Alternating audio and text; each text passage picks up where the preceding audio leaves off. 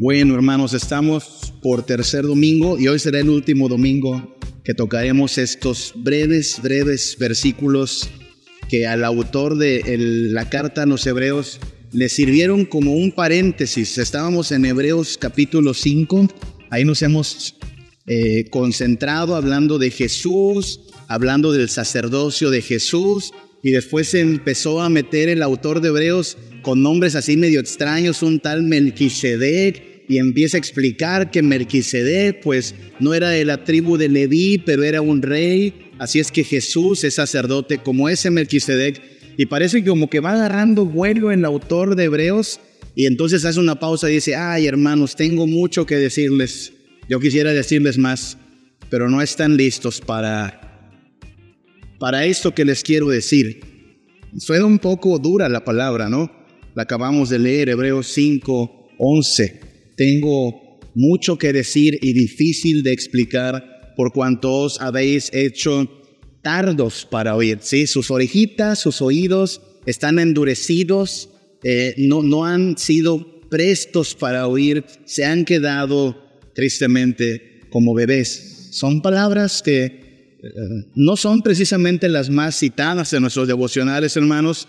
Citamos los salmos, citamos palabras que nos alienten, la Biblia tiene ambos, ambos tipos de, de tono para hablar, un tono de consuelo y esperanza cuando estamos atribulados, pero tiene también un tono de amonestación y corrección cuando estamos ahí aletargados, ociosos. La verdad es que necesitamos ambas cosas.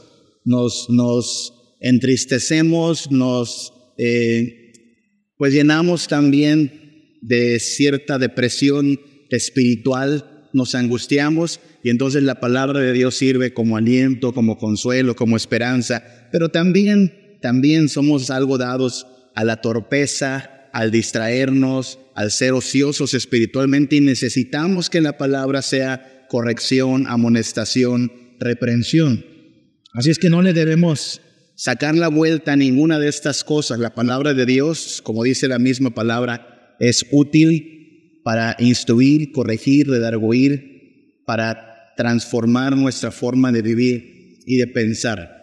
Así es que hoy vamos a, cerrar con esta parte, nos vamos a, remontar un poquito a lo que el domingo pasado decíamos, Hebreos capítulo 6, versículos 1 al 3, dice el hermano, por tanto, dejando ya los rudimentos, o sea, esas cosas básicas de la doctrina de Cristo, vamos adelante a la perfección, que eso queremos, ¿no? que la iglesia príncipe de paz, sus miembros, seamos perfeccionados. No hay que echar otra vez el fundamento del arrepentimiento de obras muertas, de la fe en Dios. O sea, no es como, no es como que tengamos que volver a, a echar el fundamento. Ese ya lo tenemos y sobre él tenemos que construir. Note que la palabra enfática aquí dos veces es doctrina. Recibimos doctrina de Cristo, el fundamento de la doctrina del arrepentimiento, de la fe en Dios, del bautismo, de la imposición de manos, de la resurrección de los muertos y del juicio eterno. Y esto haremos si en verdad Dios lo permite. Decíamos el domingo pasado que nuestra iglesia, la iglesia de Cristo en realidad, si algo necesita para madurar, para no quedarse en pañales, para no ser una baby iglesia, es doctrina, hermanos. Pero no doctrina solo a nivel acá de conocimiento intelectual, sino doctrina transmitida en una vida. Y entonces ahí estábamos la semana pasada diciendo cómo, bueno, la doctrina no se sirve en, en mamila, eso diría el hermano que escribe hebreo. Yo les quiero dar una, una vianda nutrida, sustanciosa. Usted no puede comer pozole en mamila, ¿no? Eh, y no le recomiendo licuarlo y, beberlo en mamila, eso no es, no es nada agradable. No se puede poner pozole en mamila no se puede poner la doctrina en mamila, esa debe comerse a bocados sustanciosos. Y entonces ahí estábamos el domingo pasado diciendo que la doctrina es básica, a partir de allí se construye nuestra identidad, nuestro conocimiento de Dios, la doctrina es práctica, no se trata de tener libros y libros de doctrina, sino de vivirlos, de vivirlos prácticamente, la doctrina es evangélica, No vamos a discutir por cosas que no son esenciales, hermanos. Discutir si Adán y Eva tenían ombligos o no tenían ombligos.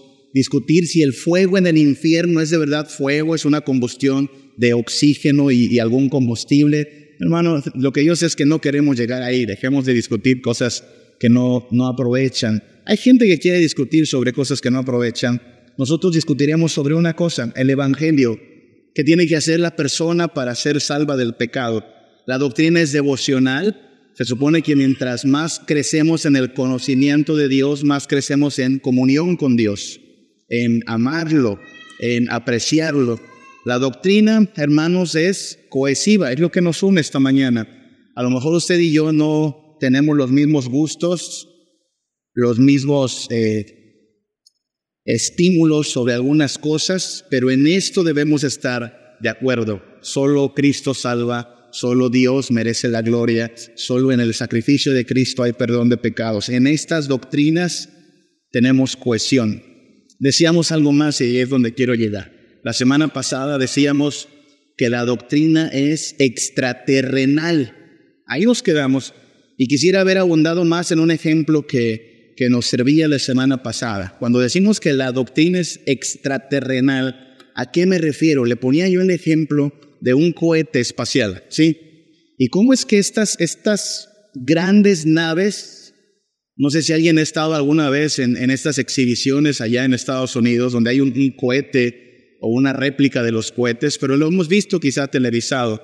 No son cohetes de un metro o de dos metros, son tremendas, tremendas ah, máquinas cuyo propósito es atravesar la atmósfera y llegar hasta el espacio y colocar allá, bueno, una estación espacial o algo así. Pero lo que a muchos les sorprende es que casi todo ese cohete, todos esos elementos, son combustible para impulsar a un pequeño módulo. El pequeño módulo es solo la puntita de ese cohete. Todo lo demás sirve para impulsar. Eso es la doctrina para nosotros, hermanos. La doctrina es, es este cúmulo de conocimiento de Dios, palabra de Dios, que tiene como propósito impulsarnos, expulsarnos del pensamiento terrenal, de la atmósfera terrenal y llevarnos a mirar, como dijera el autor de Eclesiastés, más allá de aquí, por encima del sol. ¿Se acuerda? Eclesiastés dice, la vida debajo del sol como es, es vanidad de vanidades. Nada tiene sentido, nada te va a saciar. Necesitamos escapar de esta dimensión temporal, vana, terrenal, mundanal. Y la doctrina nos impulsa para eso, nos anima, nos lleva a tener una visión más amplia que solo el aquí y el ahora. Y ahí es donde vamos a continuar esta mañana, hermanos, diciendo esto.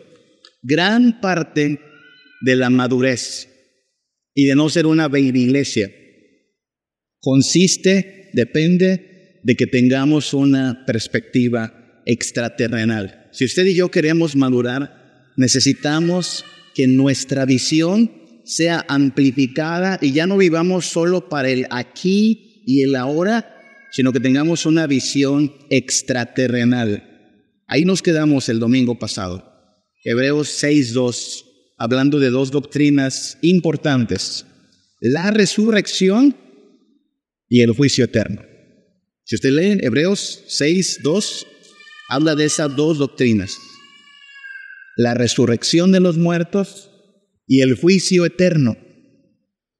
Hermanos, dos doctrinas importantísimas que nos, nos demandan en verdad vivir por encima del sol. Piensen en esto, por favor. La gente que hoy está planeando su semana, la gente que hoy está haciendo planes para el fin de semana. Están algunos ya entrando en vacaciones, temporada esperada por muchos porque las vacaciones se planean con anticipación. Vamos a ir a tal lugar, a tal lugar. ¿Cuánto de estos planes, cuánto de lo que agendamos para nuestra semana tiene en cuenta estas dos doctrinas? La resurrección y el juicio eterno. El hermano Santiago habla de esto cuando dice, hey, ustedes que hacen planes, así como diciendo, hoy y mañana iremos a tal lugar y haremos negocios y nos va a ir bien y tendremos muchas ganancias. les, les recuerdo, hay que decir si Dios quiere. Porque ¿quién, ¿quién tiene control de su vida? ¿Qué es vuestra vida? Es como neblina que se aparece y pronto se desvanece. ¿Nota eso? La gente que no tiene a Cristo y que no tiene estas doctrinas de fondo, vive su vida como si tuviese asegurado el mañana, como si todo lo que hiciera pues fuera lo más importante, preocupada por el aquí y ahora. ¿Qué comeremos? ¿Qué vestiremos? Estudia una carrera, alcanza un posgrado, hazte de una buena casa, hazte de los, la mayor cantidad de juguetes que puedas, ya seas adulto o niño. Tal parece que la vida se resume a acumular juguetes. Tienes muchos juguetes, eres exitoso.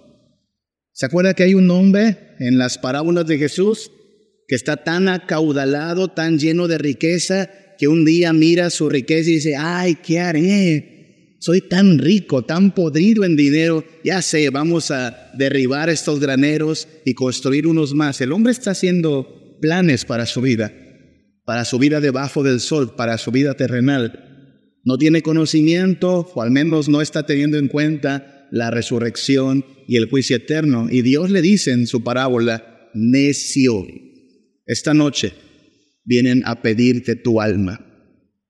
Así es que la gente vive o debajo del sol o con una visión extraterrenal. Y yo espero que aquí estemos los que vivimos con una visión extraterrenal. Es decir, sí, mañana ya tiene listo el uniforme, por supuesto, para ir a trabajar. Mañana ya tiene listo a lo mejor hasta el menú de lo que va a comer. No queremos ser perezosos ni ociosos. Hay que trabajar. La comida no va a llegar gratis a nuestra mesa, ¿no? Pero así como trabajamos en el día a día, tenemos en cuenta estas dos doctrinas, la resurrección y el juicio eterno.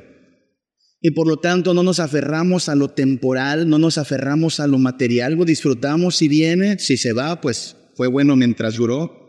Nosotros ponemos la mirada en estas dos doctrinas, la resurrección y el juicio eterno. Lo decimos en nuestros credos, ¿no? Creo, ¿cómo es? En la resurrección de la carne y la vida perdurable. Cristo vendrá con gloria a juzgar a los vivos y a los muertos. Hay muchas graduaciones en estos días. Algunos de ustedes están todavía recién graduados. Felicidades a todos aquellos que han logrado sus metas en esta vida. En verdad, hermanos, que el Señor les prospere, que el Señor les conceda tener una vida bastante próspera y sin embargo es mi deber advertirle, recordarle, debe usted considerar estas doctrinas, la resurrección y el juicio eterno. Así como se preparó para su carrera, así como se preparó para el día en que pueda haber coronado sus esfuerzos con ese título y ese direte, usted tiene que prepararse para el día del juicio y usted tiene que prepararse para que el día de la resurrección, su resurrección sea para gloria y no para destrucción. Así es que si se da cuenta, entonces las doctrinas tienen que ver no nada más con que lo sepas, sino con que esto que sabes va a dirigir tu vida, va a ayudarte a considerar qué vale la pena y qué no vale la pena, qué es algo útil y qué sería un desperdicio de vida. Por cierto, la vida sin Cristo siempre será un desperdicio. Y entonces avanzando sobre esta idea de que necesitamos una visión extraterrenal más allá del aquí y el ahora. Vamos a los otros versículos de Hebreos capítulo 6, Hebreos 6 del 4 al 6. Tres versículos apenas. Y consideremos un poco más lo importante de madurar, avanzar, perseverar, a fin de no ser una baby iglesia, sino una iglesia santa, firme en Cristo, perseverante, madura. Eso es lo que le apuntamos, a la madurez. Hebreos 6 del 4 al 6. Mire, con, siga con su mirada. Porque es imposible que los que una vez fueron iluminados y gustaron del don celestial y fueron hechos partícipes del Espíritu Santo, y asimismo gustaron de la buena palabra de Dios y los poderes del siglo venidero, y recayeron, sean otra vez renovados para arrepentimiento, crucificando de nuevo para sí mismos al Hijo de Dios y exponiéndole al vituperio. Son palabras un poco complejas, lo entiendo, requiere que, que seamos minuciosos, pero de entre todas estas palabras he subrayado una allí, espero que sea evidente, sí. La advertencia que nos está haciendo el autor de Hebreos en esta parte es mucho cuidado, hermanos, con recaer. Cuando alguien ha degustado el don celestial, ha tenido participación del Espíritu de Dios, ha gozado de los poderes del siglo venidero y recae. No hay nada más que hacer. Ya no hay más. Está hablando de que el único remedio para una vida sin sentido, para una vida de pecado, es Cristo. Y si dejamos a Cristo, no hay más que ofrecer. Es decir, como iglesia cristiana no tenemos dos o tres remedios que ofrecerle a las personas, tenemos un remedio, Cristo. Y si alguien dice, bueno, no, no tiene algo lo mismo pero más barato, no, no hay. Es Cristo o nada. Cristo ha de ser el único que nos dé sentido para vivir, identidad, salvación, redención, esperanza. Si alguien recae de esto, no hay más que hacer no podemos volver a crucificar a Cristo, no podemos exponer a Cristo otra vez ah, para darnos aquello que creemos que, que no nos está dando ahora. Cristo ha de ser nuestro todo en todo. Así es que la advertencia de Hebreos, hablándole a estos hermanos que ya debieran ser más maduros, pero son como bebés, es mucho cuidado con recaer. En este momento, hermanos, que, yo sepa, no hay nadie que hoy nos acompañe por primera vez, ¿no? No hay nadie.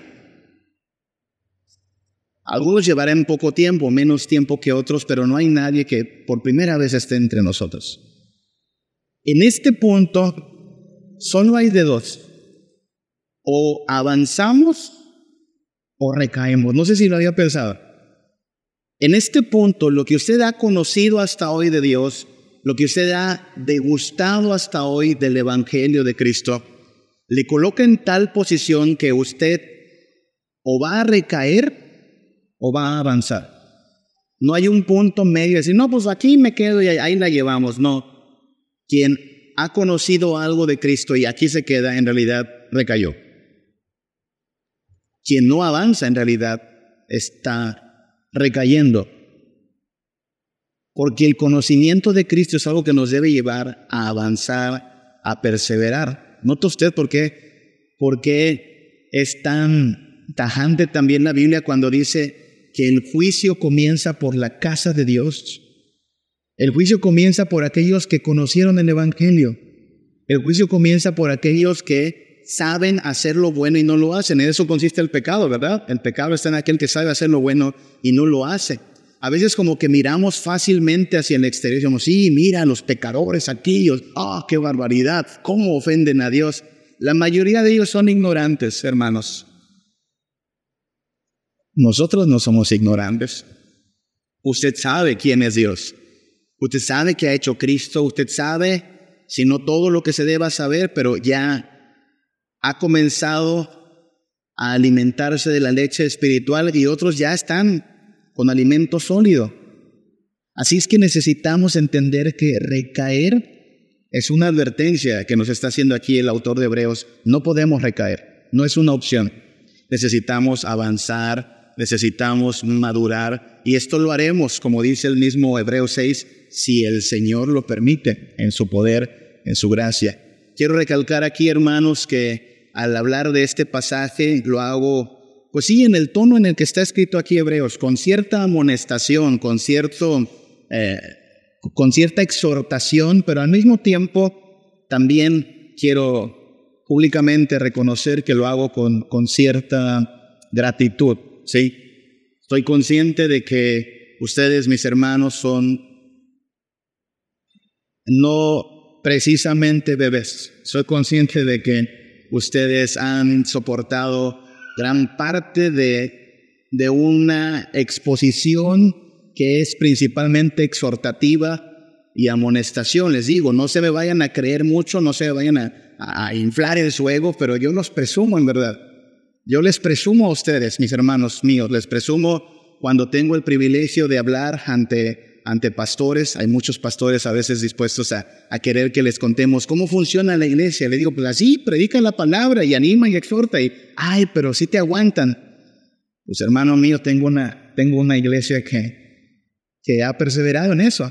Así es que en verdad eh, lo, lo digo de todo corazón, expongo esto en este tono, exhortación, amonestación, pero al mismo tiempo agradecido. Puedo decir, hoy puedo decirlo, que podemos echar bocados un poco más sustanciosos de la palabra y no estamos buscando precisamente una lechita para bebés. Con todo no podemos decir, ah, pues ya estamos bien. No, necesitamos madurar, madurar, madurar y ayudar a la generación que viene tras nosotros a también mirar las cosas a la luz de lo que es importante y enfocarnos en ello. Así es que vamos a ver lo que dice poco a poco Hebreos 6, 4 al 6. ¿En, qué consistirá esto de avanzar y no recaer? Bueno, necesitamos entender que esto ocurre cuando nos damos cuenta que hemos degustado un sabor diferente al mundo. Un sabor diferente al mundo. No sé a cuántos de ustedes les, dio fuerte el virus del COVID, hubo una segunda ola que se destacó porque nos dejaba sin, sin olfato y sin sabor. ¿Le, pasó eso a usted? Se siente extraño, ¿no? A mí me pasó. No, no, no alcanzas a percibir el, el olor de las cosas, lo cual a veces es bueno. No alcanzas a percibir el sabor de las cosas, lo cual es desesperante. Así es que venir a Cristo es ser una nueva criatura y tener una renovación de los sentidos, es es bien bonito cuando después de este virus empiezas ya a percibir los olores y los sabores, ah, estoy recuperándome. Pues bien, la Biblia dice que nosotros estábamos muertos y nuestros sentidos estaban muertos en ese, en ese caso, nuestros sentidos espirituales. No veíamos, no degustábamos las cosas. De hecho, teníamos un, un gusto bastante perverso, nos gustaba el pecado y aborrecíamos la santidad. Pero empezamos en Cristo, fuimos hechos nuevas criaturas y como bebés espirituales quisimos la leche. Y la leche estuvo bien por un tiempo, pero necesitamos ahora algo más sustancial. Pero todo esto es con un sabor diferente al mundo. El mundo tiene solo aspectos terrenales, vanos, superfluos, frívolos. Dios nos llama a santidad, dice el apóstol Pablo, que el reino de los cielos no es comida ni bebida, sino paz y gozo en el espíritu. Hablando de sabores, hablando de paladares, vi, vi que había en el supermercado alguna vez tamales, tamales embolsados, tamales así envueltos en un pedazo de plástico. No sé si alguien compró estas cosas alguna vez. ¿Se le antojó alguna vez? Estaba bueno, Daniel comparado con un pit, no, ah, muy bien. perdón, pero uh, venderme tamalitos de estos medio artificianones a gente que es ampliamente conocedora del sabor de un rico pit horneado, calientito, crujiente por fuera, suave por dentro. No hay comparación. No hay comparación. Usted vendan estos tamales, pues sí, a la gente de allá de Europa, a la gente de allá de Noruega, Irlanda, no sé, no conocen el sabor de la hoja del tamal impregnando la masa.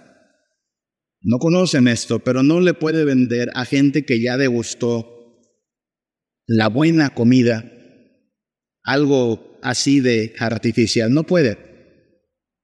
Y lo mismo, no, no debiera poderse engañar el paladar de un cristiano que ya degustó un sabor diferente al mundo y su pecado y su perdición, y luego tratar de envolverle el pecado y decirle, cómelo. No, el cristiano ha degustado un sabor diferente al mundo. Es lo que dice Hebreos capítulo 6. Fueron iluminados, o sea, les abrió en entendimiento y gustaron, note las palabras, gustaron el don celestial, gustaron, probaron, paladearon algo que no es de esta tierra. ¿De dónde es ese regalo? Don celestial. le dio un bocado al cielo. Los cristianos hemos degustado el don celestial, el pan del cielo. Jesús siempre se manifestó así, ¿se da cuenta? Yo soy el pan vivo que desciende del cielo. Vuestros padres comieron un pan allá llamado maná, pero se murieron. Pero yo soy el pan vivo, venir y comer, venir y beber. Jesús hablaba en términos de, de saciedad, ¿no? De hecho nos regañaba porque gastan en aquello que no sacia. Así es que como cristianos, hermanos, si somos cristianos, ya sea todavía un poco bebés o algunos un poco más maduros, pero ya hemos gustado el don celestial, ya fuimos iluminados, ya fuimos hechos partícipes del Espíritu Santo. No podemos, hermanos, después de haber degustado la gloria del cielo, la gloria espiritual, volver a darle bocados al mundo y decir, no, quiero más de esta perdición, quiero más de esto terrenal divano, quiero más de esto frívolo. Es una necedad, ¿no cree? Ya salimos de ahí, ya comimos de ahí y nunca tuvimos saciedad. Ya probamos a Cristo, ya sabemos lo que es bueno. Claro, todavía experimentamos los el lastre en los restos de la vida antigua, pero nos queremos despojar de ella. Y en la medida en que nosotros nos despojemos de lo que el mundo ofrece y nos apropiemos del don celestial, estaremos madurando, hermanos. Por eso la crítica continua y firme de que no podemos como iglesia asumir una actitud de darle al mundo lo que quiere. El mundo que quiere pues si no conocen más que al mundo, quieren bocados de mundanalidad. Y no podemos tomar el Evangelio y envolverlo en mundanalidad para que le sea apetecible al mundo. Y sin embargo la iglesia históricamente ha caído en ese grave, grave error. Es decir, bueno, como a la gente no, no se le antoja así la palabra, eh, la palabra de Dios, hay que caramelizarla, hay que ponerle una, una cubierta, no de chocolate, sino de, de algo atractivo, ¿no? Desde la música, envolvamos la, la palabra de Dios en, en reggaetón o en rock o, o en cualquier... Ahora escuché ya corridos tumbados cristianos, hermano. Corridos tumbados cristianos. ¿Qué es eso? Agarrar al mundo y con esto mundano tratar de darle una cobertura a la palabra para decirle, toma mundano, cómelo, ahora si te gusta más. No, no podemos hacer eso porque estamos hablando de dos naturalezas diferentes, la espiritual, que se opone a todo lo vano y lo profano, y la carnal, que solo busca una experiencia de consumo. Por eso nos mantenemos firmes en que no vamos ni a diluir ni a adulterar la palabra. Si alguien no quiere la palabra, eh, no vamos a proceder con estrategias de marketing para que entonces se les antoje más. La palabra, la palabra de por sí ya es rica y deliciosa. La palabra de por sí ya es, como dice el Salmo 119, más dulce que la miel que destina del panal, más deseable que el oro. Cuando alguien no la ve así, pues tiene un problema, así como cuando le dio el COVID, sus sentidos están adormecidos. No puede degustar la palabra, no puede ver la palabra. Por eso necesita ser iluminado, Hebreos 6.4, para que pueda gustar del don celestial. Si nos mantenemos en esto, hermanos, entonces podemos esperar ser madurados, ser perfeccionados. Algo más que debemos recordar es que hemos heredado una tierra aún pendiente, ¿sí? Déjenme explico lo que estoy diciendo. Como hijos de Dios, nosotros tenemos todos los privilegios de ser adoptados por el Padre. Eso es lo que dice Juan 1.12, ¿no? A todos los que creyeron en su nombre, en el nombre de Cristo Jesús, les dio el privilegio de ser hechos hijos de Dios. Y si hijos, dirá Pablo en Romanos, también herederos. ¿Sí? Mis hijos, cuando yo me muera, pueden reclamar pues lo que yo deje. No va a ser mucho, pero lo poco que tenga lo pueden reclamar. Son herederos. Nosotros podemos reclamar como herencia todo lo que es de nuestro Padre Celestial. ¿Y qué ha, qué ha dispuesto nuestro Padre Celestial para sus hijos? Cielos nuevos y tierra nueva. Eso dicen los apóstoles. Eso dice Isaías. Nosotros esperamos, según sus promesas, cielos nuevos y tierra nueva. Pero esa tierra nueva, la cual heredaremos, está pendiente aún. No es esta tierra todavía. Algunos piensan que es esta. Escucho muchos hermanos de, de iglesias carismáticas que leen, ¿no? Aquella promesa que le hizo Dios a Abraham, que todo lo que pise la planta de tu pie será tuyo. Y ahí andan pisando terrenos, y no es que yo creo la promesa. No, esto, esto no.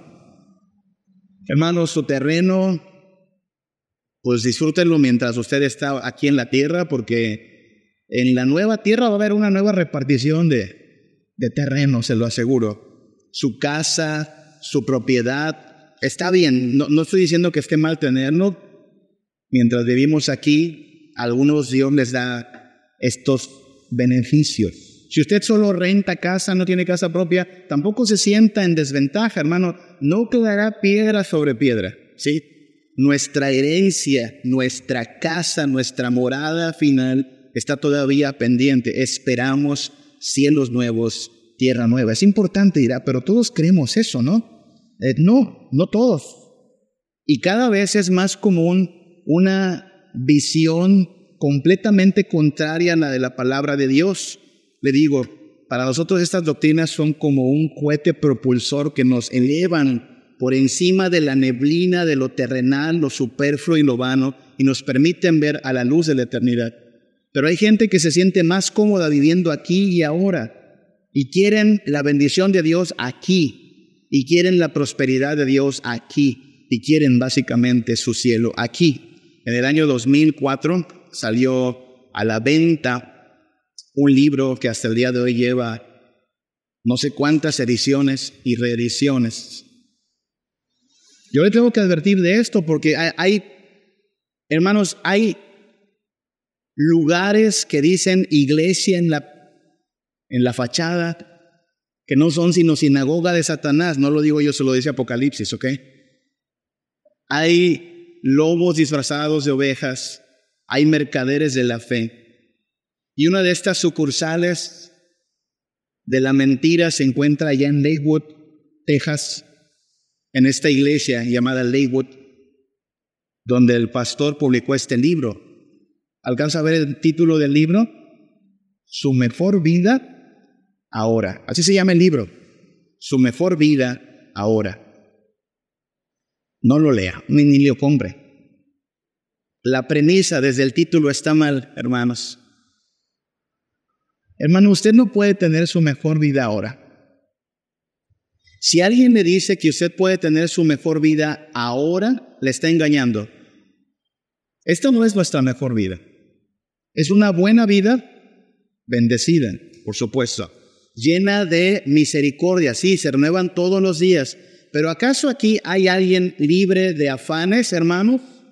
¿Alguien libre de pruebas y dificultades? ¿Aquí hay acaso alguien libre de toda preocupación y angustia? No. De hecho, Cristo Jesús fue muy claro en decir, miren, en el mundo tendréis aflicción. El salmista también dice, muchas son las aflicciones del justo. Por eso también es mentira ese otro eslogan de las iglesias falsas que hasta se anuncian en la televisión, pare de sufrir. ¿Dónde? Aquí, parar de sufrir, eso no ocurre. Todos sufrimos, unos más, otros menos, pero todos sufrimos. No, nuestra, nuestra mejor vida no es ahora. Sí tenemos una mejor vida, pendiente. Tan pronto Cristo venga, tan pronto tengamos un cuerpo resucitado, tan pronto se abran los libros y tengamos acceso a la gloria eterna, entonces veremos la tierra nueva y entonces sí, en este lugar, según Apocalipsis, no hay llanto, no hay tristeza, no hay dolor, no hay muerte, no hay ladrones, no hay ni siquiera, me atrevo a decirlo, no hay ni siquiera seminarios teológicos en la gloria, no los hay. ¿Sabe por qué? Cada quien verá a Dios cara a cara.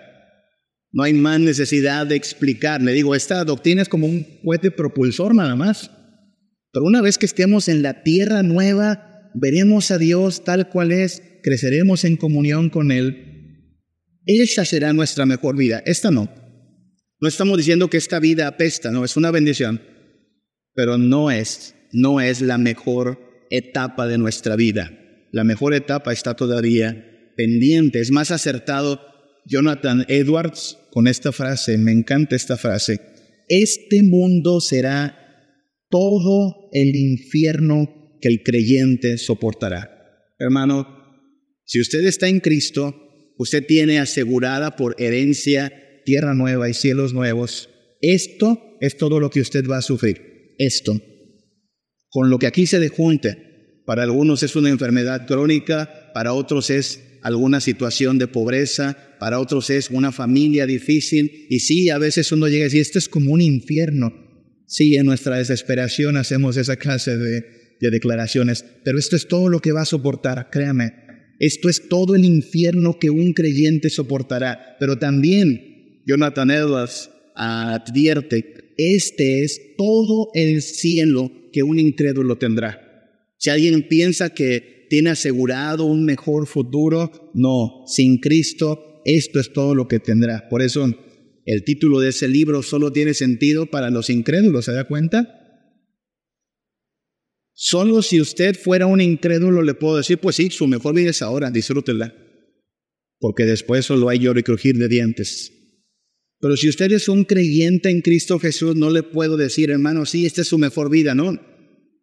Esta vida tendrá sus pruebas, sus dificultades, sus angustias, su fortaleza, su gracia, su misericordia, sí, pero lo mejor está por venir. Esto es lo que esperamos, una tierra aún pendiente, una tierra nueva. Así lo dice Hebreos 6:5. No solo dice que hemos degustado el don celestial, sino que dice que gustaron la buena palabra de Dios y los poderes del siglo. ¿Pero qué siglo? Venidero. Nos dio una probadita apenas. Tenemos pequeños destellos de eso. Cuando usted enferma y sana, tiene una probadita de lo que será el cielo, pero todavía no es el cielo. Cuando usted tiene una deuda y llega a la quincena y puede ahí salir, a lo mejor raspado, pero salimos tiene una probadita, probadita chiquita de lo que es el cielo, pero no es el cielo. Cuando usted puede juntarse con amigos en Cristo y abiertamente hablar verdad, sin hipocresía, sin maldad, tiene una probadita del cielo, pero aún no es el cielo. Nuestra herencia está aún pendiente y por eso necesitamos, hermanos, perseverar afirmar la fe, la esperanza, la obediencia en Cristo y avanzar. No retroceder. Retroceder no es la opción. Recaer no es la opción para los cristianos verdaderos. Número tres, algo que tenemos que recordar y afirmar es que recibimos una salvación que excede a todo bien temporal. Y ese es el problema de mucha gente decepcionada con Cristo, hermanos. Mucha gente decepcionada con Cristo, gran parte de su decepción viene de que se acercan a Cristo como se acercan a, a un brujo, como se acercan a, a un Dios falso, ¿no? Como si fuera alguien que te cumple deseos, ¿no? Quiero esto, esto y esto, y lo quiero ahora. Estoy enfermo, quiero sanar, estoy pobre, quiero ser rico, me dejó mi novia, quiero alguien que me ame, ¿no? Y Cristo, hermanos, no vino a ofrecernos principalmente riqueza, pareja, éxito temporal. Cristo vino a ofrecer una cosa, sangre. Cristo vino a derramar su sangre. Y esta sangre vino a ser derramada como propiciación, como pago por nuestros pecados. Y si vamos a hablar de Cristo, hay que hablar en términos de salvación. Recuerde lo que ya hemos dicho, usted puede entrar al cielo pobre. Usted puede entrar al cielo desempleado, sin título profesional, puede entrar al cielo enfermo. No puede entrar al cielo sin la salvación de Cristo. De hecho, solo entraremos al cielo por la sangre de Cristo.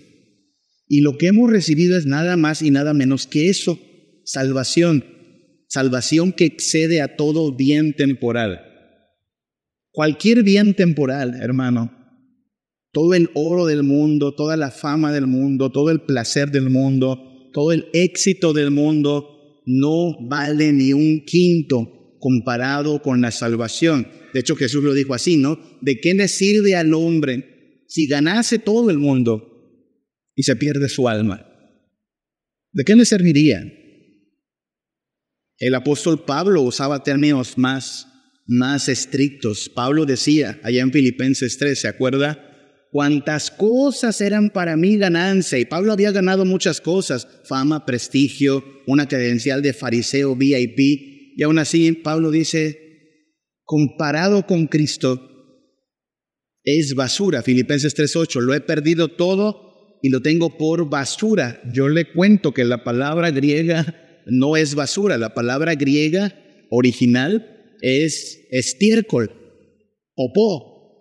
Lo que está diciendo Pablo es toda la gloria del mundo, toda la fama, todo el éxito que pude haber tenido es una pila de caca comparado con Cristo Jesús. Eso es muy grotesco, ¿no? Sí, pero la, la imagen es importante, hermanos, porque hay tanta gente degustando a grandes bocados lo que este mundo ofrece, pensando que es lo máximo, pensando que han logrado el éxito, pensando que ahí está la vida. Y Pablo diría, ay, si supieran que no es más que estiércol. Si supiera que solo parecen moscas pegadas al estiércol, porque no han probado a Cristo. Pero los que han probado a Cristo, hermanos, no podemos volver al mundo por esto, porque hemos recibido una salvación que excede a todo bien temporal. El autor de Hebreos hace un rápido recuento de por qué no podemos extraviarnos, dice Hebreos 6, 7 al 8, porque la lluvia, la tierra que bebe la lluvia, que muchas veces cae sobre ella y produce hierba provechosa a aquellos por los cuales es labrada, recibe bendición de Dios pero la que produce espinos y abrojos es reprobada y está próxima a ser maldecida y su fin es ser quemada.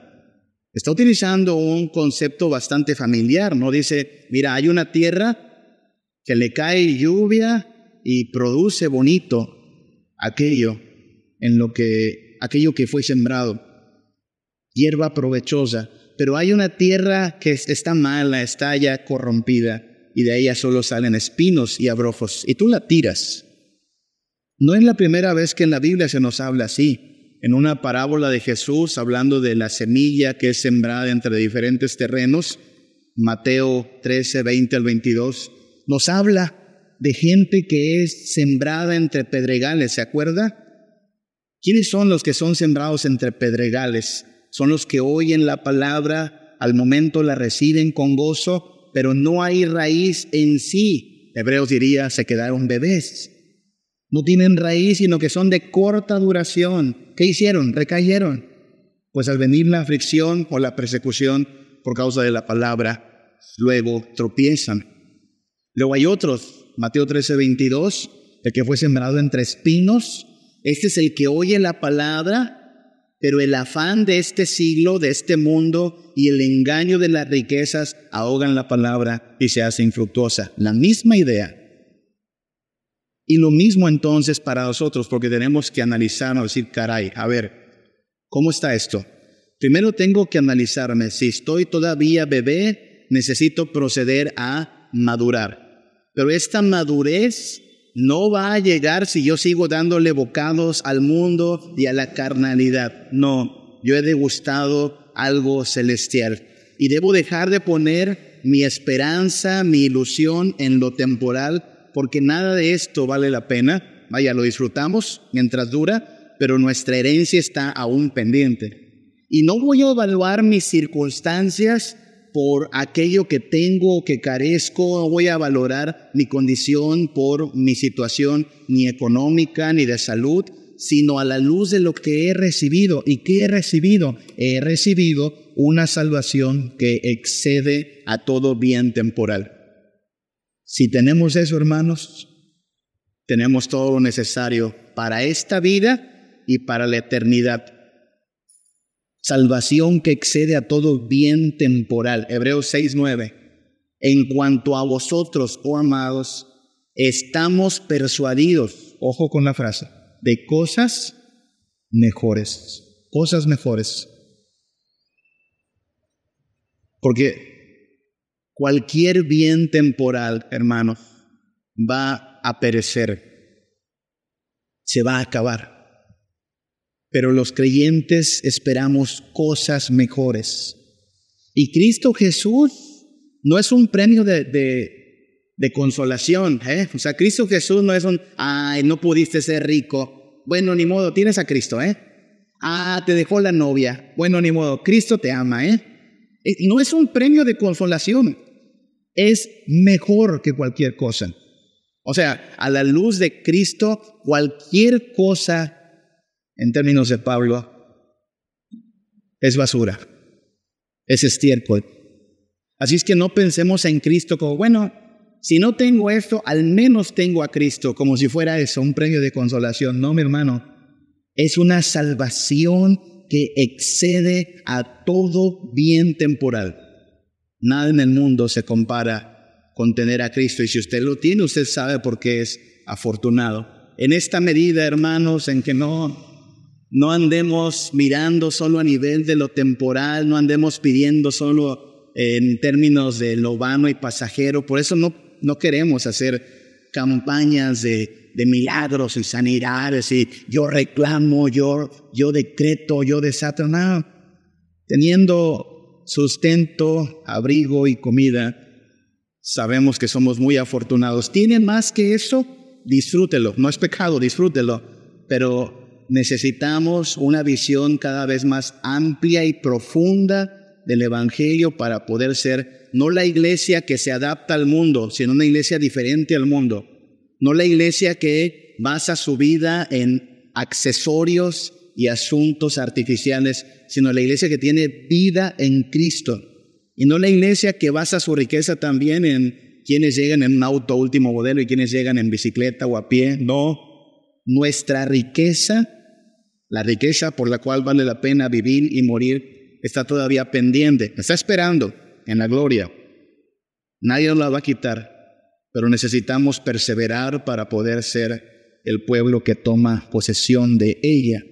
Así es que pidámosle a Dios, hermanos, pidámosle a Dios con, con toda insistencia, Dios, ayúdanos a ser una iglesia madura. No queremos ser bebés espirituales, queremos crecer en gracia y conocimiento hasta el día, hasta el día final, hasta que estemos en la santa ciudad de Dios, hasta que podamos tomar posesión de la herencia prometida en Cristo.